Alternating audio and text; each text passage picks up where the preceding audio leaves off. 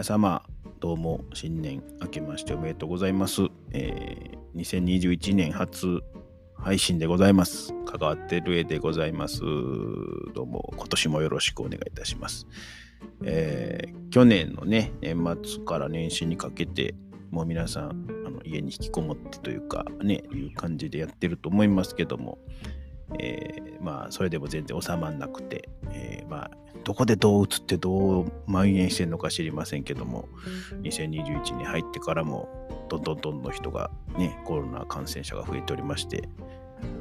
どうしたもんかなというここはちょっとよくわからないですね。もうこの世の中の動きというのが分かりませんけどもとにかく目の前の家族と自分のケアを一生懸命して余計な、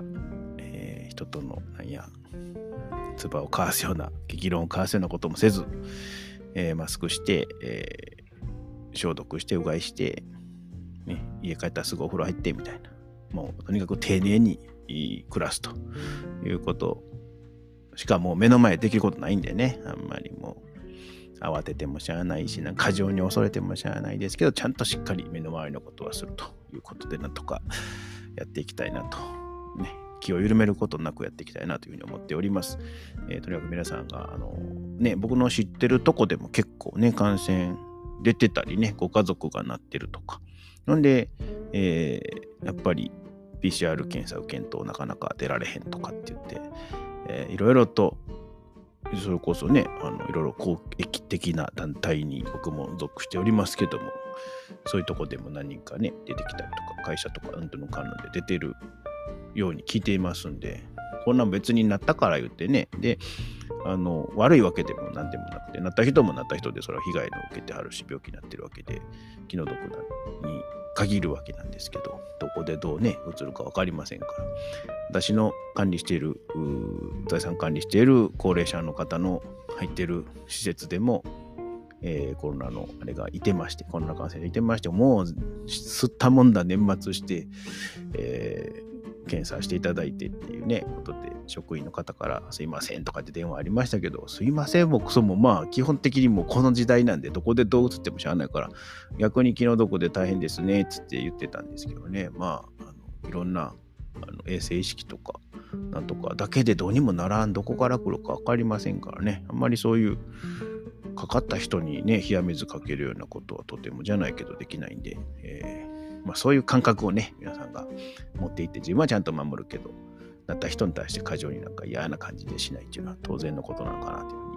思っております。えー、それでまあこ,、えー、こちらのね、えー、コーチング部の方でも、えー、昨年末にちょっと触れました。なんですかね、えー、純粋な意欲の書き出しと、まあ、仕事のポートフォリオね、あのまあ、これ存在意義というものを中心として書き出すのが大事らしいですね。まあ、存在意義みたいな上に書いて、そこからこう、イカの足みたいにね、自分の仕事をこう、並べていくと。この場合、仕事っていうのはね、どうやら、あの、重要な、自分にとって重要なことっていうかね、大事だと思われることみたいなレベルで、お金を生むか生むか生まないかにかかわらず、いわゆるその人生のタスク的なね、自分の中でのこうやりたいことをやるべきことみたいなものらしいです。えー、というのはですね、えー、この、え、私コーチングを受けている中で、えたまたまその方が僕に対してやっていただいたセッションの中で出てきたワークなんですけど、え元ネタはですね、えどうやらですね、え CTI ジャパンというコーチングの一つの流派の生みの親というかね、アメリカから日本に持ち込んだ、えー、先駆者である榎本、これ、秀武っていうんですかね、あの、英語の A に、えー、合理系雨の号ですけど、えー、さんの、えー、本当の仕事、自分に嘘をつかない生き方、働き方という本に出てくる考え方というかね、そこでワークがちょっと載ってるんですけど、えー、そこに出てくるやり方でございまして、えー、僕もその本ちょっと買って、まだ全部読めてないんですけどね、結構面白い本で、えー、っと、この純粋意欲という言葉がありますけども、誰から言われるでもなく、ついついしたくなっちゃうこと、やりたくなっちゃうことみたいなものをまず、えー、それって悪いことでも何でもなくて、そういう純粋な何を理由もなくてやっちゃいたいこととかね、えー、一生懸命になっちゃうことっていうのをしっかりまず見つめるっていうとこは結構、えー、しもうやらされ仕事というかしんどいね。どからやらされプレッシャーとか仕事って楽しくないもんやんとかお金稼ぐためやからやむなくやってるやんとかっていういろんなことをついつい思っちゃいますけど。そこ一回離れて、やりたい、純粋にこんな好きなんですよねっていうことをしっかりあの見つめるってことは考え方、捉え方、仕事の、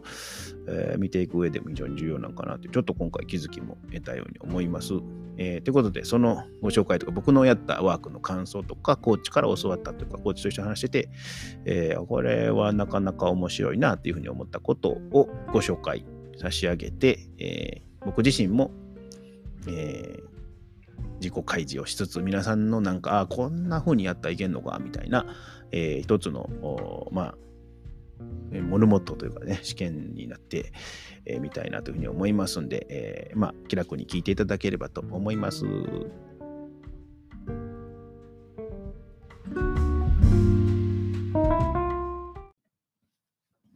はい。では、中身の方に入りますね。えー、ね、前回のお放送で、収録で、配信で、なんやこれ、えー、申し上げた、純粋な意欲を書き出してみましょう。20個ぐらいみたいな、えー、ワークをまずやってみませんかというところで、えー、私もやってみました。で、僕なんかもう、気が重い、こう、こういうの書き出すのって気が重いじゃないですか。なんか自分を試されているかのようで。時には、だいたいマインドマップソフトの X マインドっていうフリーのソフトがあるんですけど、なんかね、気が乗らんときはね、この楽しくね、ポチポチポチポチ打ち込んだらどんどん絵になっていくことの促進効果でやっちゃえっていうことで僕やってるんですけど、別にノートにマインドマップみたいなの書いていってもいいと思うんですけどね。あとは付箋紙に書き出すとか何でもいいと思うんですよ。やり方として。僕の場合はそのパソコン好きなんで、この X マインドっていうのを立ち上げて、真ん中に純粋な意欲って書いてですね。で、えー、エンターを押すと枝葉が勝手にポコポコできるんですよ。で、まあ、あんまりこう階層とか、えー、なんちゅうのかな、大小枠組み、その、この仮想に位置するとか、このじょこっちのジャンルのこれに入るとかっていうことあんま考えずに、もう放射状に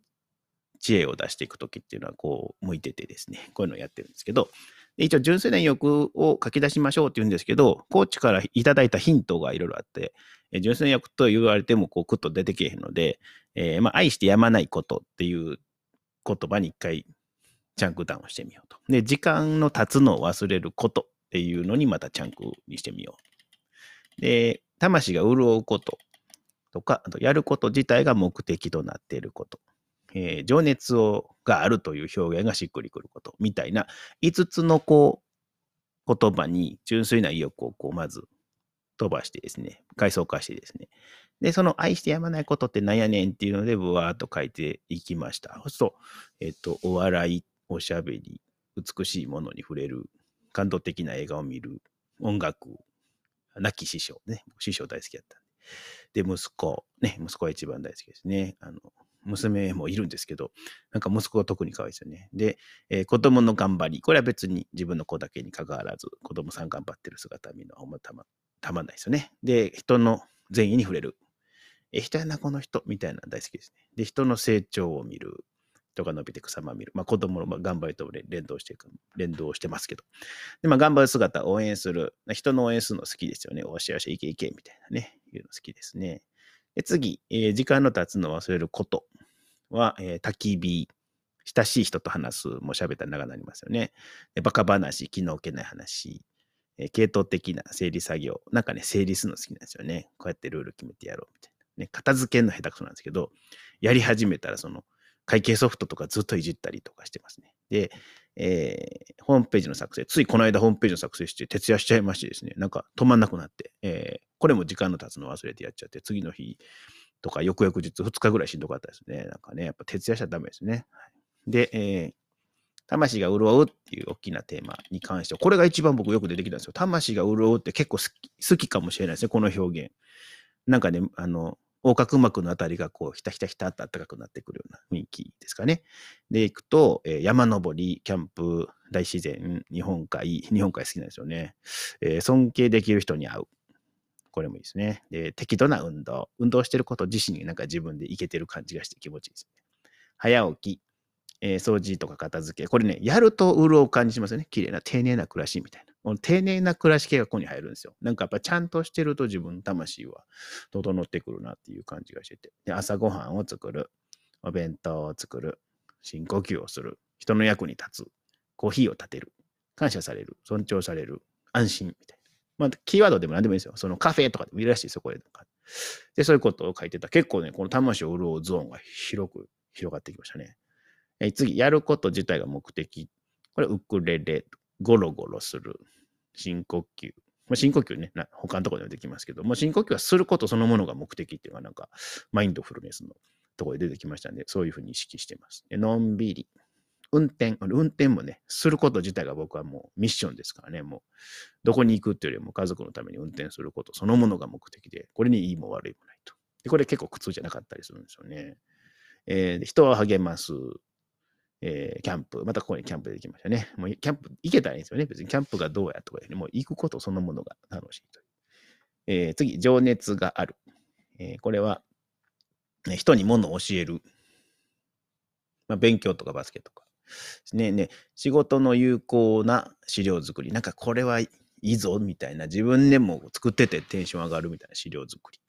には燃えちゃいますね。で、困ってる人の手助け。まあこれ、きれい事みたいですけどね、やっぱ人の人助けするの気持ちいいですよね。頑張っちゃいますよね、ついついね。で、その人のに必要な承認の言葉をかける。こう言われたら嬉しいんちゃうかなっていうことは見つけて一生懸命やっちゃう。えっ、ー、と、裁判所の説得。これはまあ熱心にやりますね。で、あと人生、将来っていう言葉には情熱を持っています。で、教育。えー、くつろいだ気持ちになってもらうこと。正しい結果に向けての行動。無駄なやつは嫌なんですけど、こう正しいものに向かってるぞって思うと、情熱を持てますね。というふうにブワーっと出てきて、まあ、あの行動ベースとかキーワードとか好きな言葉とか、なんか、えー、熟語みたいなとこでもありましたけど、まあ、こう、あまり、えー、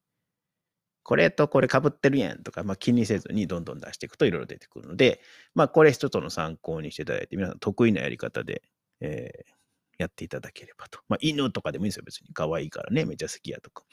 もうなんかね、もうちょっと、えー、あんまりええ年こいって恥ずかしいとか思わずに、いや漫画読むとかね、映画見るとかでもいいわけですよ。っていうようなことですね。えっ、ー、と、まあ、関係ないですけど、この間、呪術廻戦って今ね、あの、ジャンプの、えー、漫画でらしいんですけど、えー、脱ムというね、脱線ムービー、えー、何だかな、映画の話をしているのに気がつくと脱線しているポッドキャストみたいな。えー、女性2人でちゃんくみさん、ちゃんまいさんがやってる、まあ、大好きなポッドキャストがあるんですけど、そこで紹介されてた呪術廻戦っていう、なんやこれと思って、で、子供にこれおもろいらしいで言うて、一緒に、えー、Amazon プライムとか Unext とかどっちか忘れましたけど、で、まあ1話見てたら、まあ、次女もハマり、僕もなんかおもろい途中でやめられんくなって、今13話まで行ってるんですけども、全部思わず見ちゃいましてですね。これも時間の経つの忘れてやっちゃったんですけど、で、また悪いことに次の日に次女と2人の時間があったもんで、えー、はい、あの人もね、なかなかちょっとオタクっぽいとこがあるのか、なんか、えー、ドクターストーン、これもジャンプですかね。もうこんな40何歩でジャンプの話ばっかりして恥ずかしいんですけど、あの、だけど面白いですね。あの、ドクターストーンっていうのはなんかこう、えー、石化した、なんかね、世界が石化して、で、まあ、科学好きな、えー、なんかすごいね、あれ、高校生ぐらいなのかな、一人の子が、えー、石化、石化から溶けて、でも、一から文明をまた始めるような漫画なんですけど、なかなかこれが面白くて、ついつい時間の経つのを忘れて見ちゃいましたね。これはまあ、あの、ただの低たらくかもしれんけど、まあ、やっ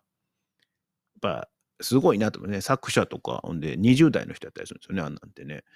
やっぱ漫画の世界っていうのがなかなか天才があの生まれますね。っていうのはちょっと関係ないですけど、えー、一応ご紹介差し上げました。はい。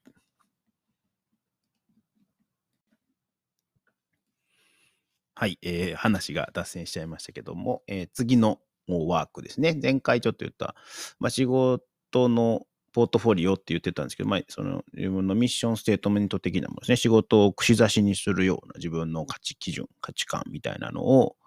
えー要は標語化しておくんですね。私はこうこうこんな、えーえー気持ちで仕事しますみたいなのをこうミッションステートメントというか、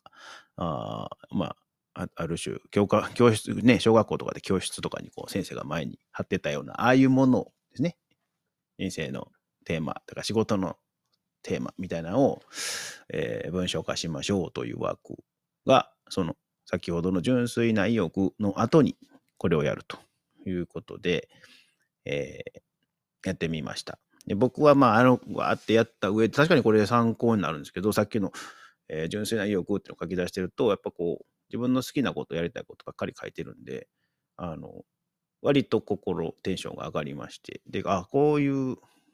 ことを前提として自分ってどういうふうにこうやっていきたいかなみたいなのをちょっと考えると、えー僕のこうまあ看板みたいなねそういうもんでいくと、ね、ちょっと長たらしいんですよ僕もねやっぱりね言葉が多いという冗長な部分あるんですけどでもせっかくなんで入れてみようというところです。えー一言で一文で申し上げますと、まあ、危険辛さ苦しさから免れこうマイナスの状態がなくなるってことですね。はいえー学び、笑い、感動、くつろぎ、安心、豊かさで満たし。人生を正しく生きる。僕自身で言うところですね。あの、危険、辛さ、苦しさから免れ。学び、笑い、感動、くつろぎ、安心、豊かさで満たし、人生を正しく生きるっていうのが僕の仕事のテーマですね。ミッションです。えーそれを、えー、かっこですね。まあ、かつですね。まあ、自分はそうなんですけど、自分がそうするとともに、えーまあ、周囲の方に対して、そのように生きるお手伝いをする。まあ、押し付けることはしませんよ。まあ、こういうふうにやったらどうかなっていうぐらいのお手伝いっていうのと、まあ、そのような影響を与えることができたらもっといいかなというふうに思っています。えーこれが一つのテーマになってきたと。で、それにこうぶら下がってる形で僕の仕事のなんか役割ベースみたいなのを並べていくと、まあ、弁護士、コーチ、まあ、ポッドキャスターっていうんですかね、ポッドキャスト配信者、えー父、ね、親父としての立場、まあ、人生相談をする人、メンターみたいなこと。えっ、と、物書きも一回してみたいね。物書きっていうのもなんかこの中には出てくるのかなと。だから、物語を書くというよりは、そういうなんか、弁護士とかコーチというのを通じて得た、なんかこう、エッセンスみたいなもし文章できたらね、ブログとかでもいいですけどね、本で売るほどの知識はないので、なんかそういうことをやってみたいなとか。と、あと、まあまあ、各種公的団体のまあ役割を持ってるんで、そういうことですね。えーっていうのをこうぶら下げてみました。で、こういうのやってみると、なんかね、仕事、もうやらされ仕事とか嫌なけどやっとくわみたいなことを、えーなんちゅうんかな、せんで済むようになるのかなというふうに思ったりですね。このさっき言ったみたいな、えーまあ嫌なことを免れて、こう学びとか笑いとかそういう高さを感じられて、自分が人生を正しく生きることと反してるとか、えー、つながらないような仕事、えー役割をポッとあったりた時とかに、あ、それは僕はしませんと言えるかなというのと、まあ、そんなまあ偉そうなことではなくてですね、まあ、しなく、まあ、なんちゅうんかな、まあ、まあ、いろいろね、役割というのは回ってきますから、えーこんなんやってくれへんかなというオーダーが来たとき、基本的に先輩からのや依頼であったりとか、尊敬できる人のからのオーダーであれば、はいはいと受けるんですけど、えーまあそうじゃなくてもなんかただ使いみたいな、なんとなく別に気が進まへんけど、やらされで、やらされ感やなみたいについつい思っちゃうような仕事でも、まあこれにつながってるやんかというふうに思えれば多分テンション上げてできるんかなというふうに思うんで、まあ一つこういう自分の仕事の価値基準っていうのを持っとくことがすごい大事なのかなというふうに、えー気づきがあったところです。で、えっ、と、さっき言ったあ純粋意欲とかいうのは、まあ、この本の定義ですけど、まあ、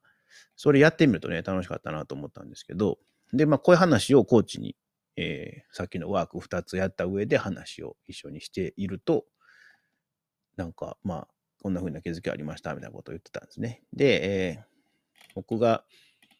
その、ちょっとびっくりというか、コーチから言われたんで、この純粋な意欲っていうところから仕事のアイデアとかね、これからやっていきたいことが生まれるんじゃないですかというような示唆をいただきまして、まあ、コーチはその僕のこう紙を見ながら、まあ、焚き火キャンプとか好きなんですよね、つって。で、えー、昨日、弁護士としての活動とか、父としての活動みたいな中で、その自分がさっき純粋な意欲で書き出したことと、この仕事の役割をミックスすると、いろんな組み合わせで面白いことができそうじゃないですかというふうに言われたんですね。なるほどなぁと。で、まあ、どっちにしても仕事ってやらされ仕事みたいなとか、まあ、人のオーダーでやる仕事とか、まあ、僕らの弁護士なんで、まあ、依頼者のためにとか、えー、やむなくやるみたいなもあるわけなんですけど、まあ、そういうだけじゃなくて、えー、なんか、やりたいことを純粋欲とミックスすると面白くなるでっていう話で、例えばさっき挙げた焚き火キャンプと弁護士をミックスしたらどうなんやろうと思って、例えばですけど、えー、まあ、僕らは離婚の事件やった時に面会交流がうまくいかへんケースでちょこちょこあるんですけど、えー、というのはまあ、お父さんの、まあ大体お父さん側がお母さんの方にいる子供に会いに行くって行きたいという話がありますけど、なかなかね、お子さんが気が進まへんかったり、もうええ年になってきたら、まあ、女の子とかやったら男親にそんなに愛とないとかってもあると思うんですけど、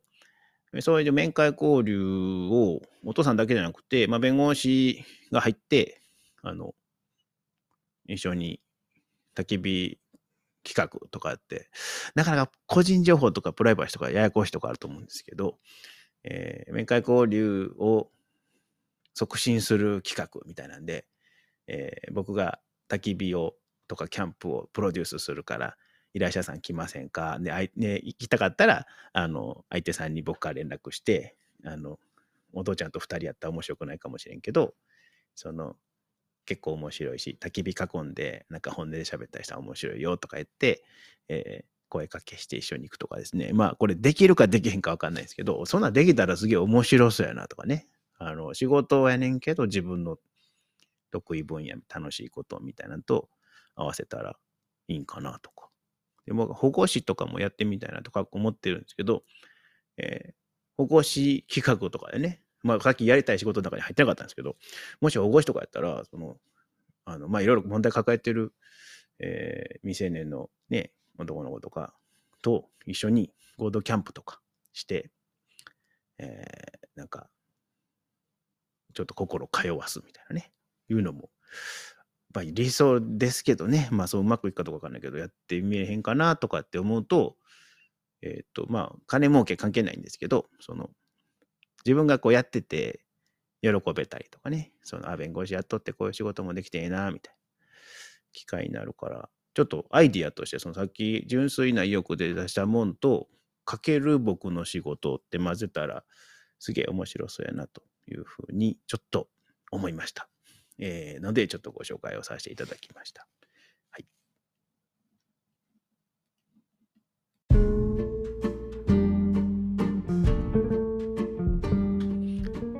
はい、どうもエンディングでございます。好き放題自分のことばっかり喋って、これに何のコーチングの価値があるのかというのは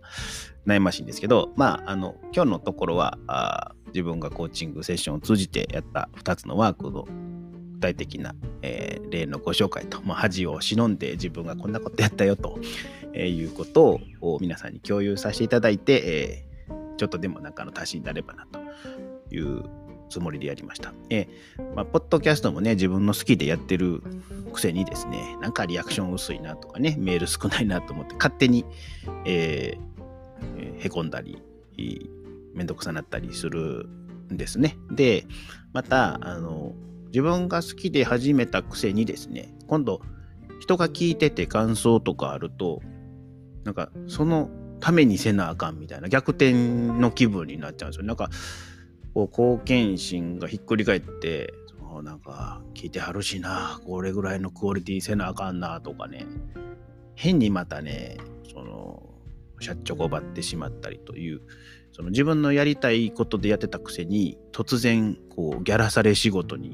ひっくり返ってまうということがね、起こりがちなんですよ。で、そういうこともあるんで、その、なんか、リスナーの人に配信させられてるみたいにな、なんかようわからん精神状態になったらまあ良くないんで、まあ、自分の好きなことをやってるんだから好きなもんと混ぜてやってったらと思って、それも一つのね、トライとして、例えばさっき出てきたね、あの息子とかね、入ってます息子のことを喋ったら、ポッドキャストも自分の好きなことで固めれんちゃうかとかね。で、別にそれで人に思んないと思ったらしゃあないけどね。でもしゃあないけど、その辺のバランスとしてはやりたいことを混ぜていって、どうやねんというようなあことを思いますね。で、あの、さっきの焚き火もね、焚き火ほんまに焚きながら、ちょっとパチパチ音さして、えー、これ音をミックスしてですね、ポッドキャストしたら、こう癒し効果が増えるんちゃうかとかね、なんかね、やりたいこと増やしていけば面白いかもしれないですよね。えー、さっきの日本海でもね、日本海のザッパーンみたいな音を取って、いいですね、やるとか。えー、なんでしょうね。あの、コーヒー立てるとかね。だからコーヒー入れながら、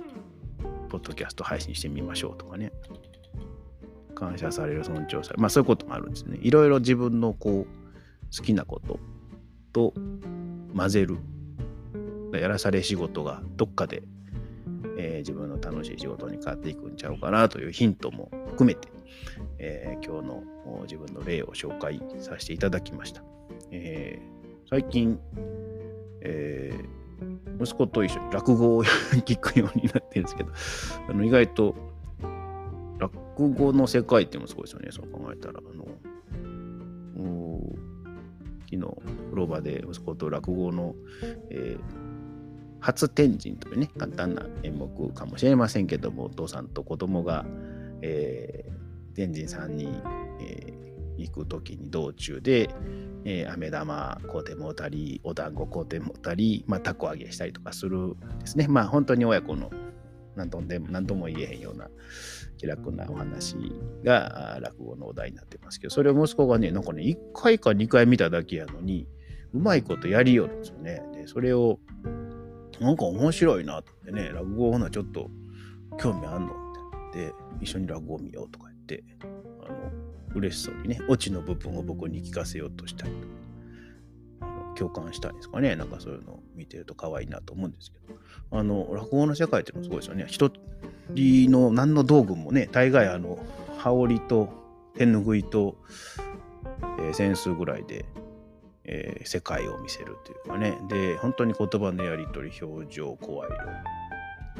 だけですよね。動きはちょっとありますけど。それであんだけのエンターテインメント性持たせるっていうのはほんまにすごいなっていうふうに思いました。だから落語に対してなんか、なんかそういうものから自分も仕事で、えー、生かしたいなとかね、まあこう、こういうことやってると何でもね、自分のが伝意的に好きなことからなんか生み出したろうみたいな気持ちになって、まあそれを思ってると楽しいですよね。だから、やらされ仕事、僕ら代理人なんでメインの人がおって、その人のために尽くすわけですけど、その中に自分のやりたいこと忍び込ましてやっていったら面白いかなというふうにちょっと思ったんで、えー、脈絡もなくお話をさせていただきました。で、まあ次回は、えー、から、えー、ちょっとまた本当に本質のところに戻って、えー、コーチングの基礎的なところ、ね、質問とか承認とかももう一回やり直してもいいと思うので、えー、進めていきたいというふうに思っております。また何かご意見、ご質問、ご感想等ありましたら、えー、てるえかがわと gmail.com のとこにか、えー、配信サイトにありますけどメ、ッセージフォームみたいなのあるので、えー、そちらの方を利用いただいて、Twitter とかにも出てますんで、えー、ご利用いただければと思います。えー なんでしょうね。で、まあ、それでいただいてたんで、本当に第12回のワークやってみましたとかいう方もいらっしゃいました。本当に大量の言葉がわーっと出てて、その方自身もやっててワクワクしてっていうような経験を得られたようなので、えー、僕ぜひともやってほしいですね。これだってただなんかちょっと、なんちゅうか、恥ずかしいとこもあるんですけど、やるとなかなか面白いですよ、これ。だから、ぜひとも、あの、億劫がらずにやってみていただきたいかなというふうに思います。で、また、あの、感想のメールとかで本当になんかね、着々とね、えー、職場とかでコーチング文化を展開してる方もいらっしゃって、まあ、そういうのを聞くだけでも楽しいですよね。人が、これ、俺が言うてる以上に勝手にやってやるで、みたいな、えー、面白いことが起こってますんで、あのこれもやりがいに一つつながりますね。皆さんのリアクションってすごく、あの、強要してるわけじゃないんですけど、あの、ちょっとお裾分けいただけるととても嬉しいものなので、えー、と思っております。まあ、また今年もちょっとこういうタラタラとこう噛んだりですね、ほんまに言い間違いとか文章はぐちゃっとすることが多いんですけど、もうもうそのまま配信してますんでね、それがうまいや下手やとか言わないようにしていただければと思いますけども、あのまた今年1年、ね、お付き合いいただければ幸いでございます。えー、ではよろしくお願いいたします。また、えー、次回お楽しみに。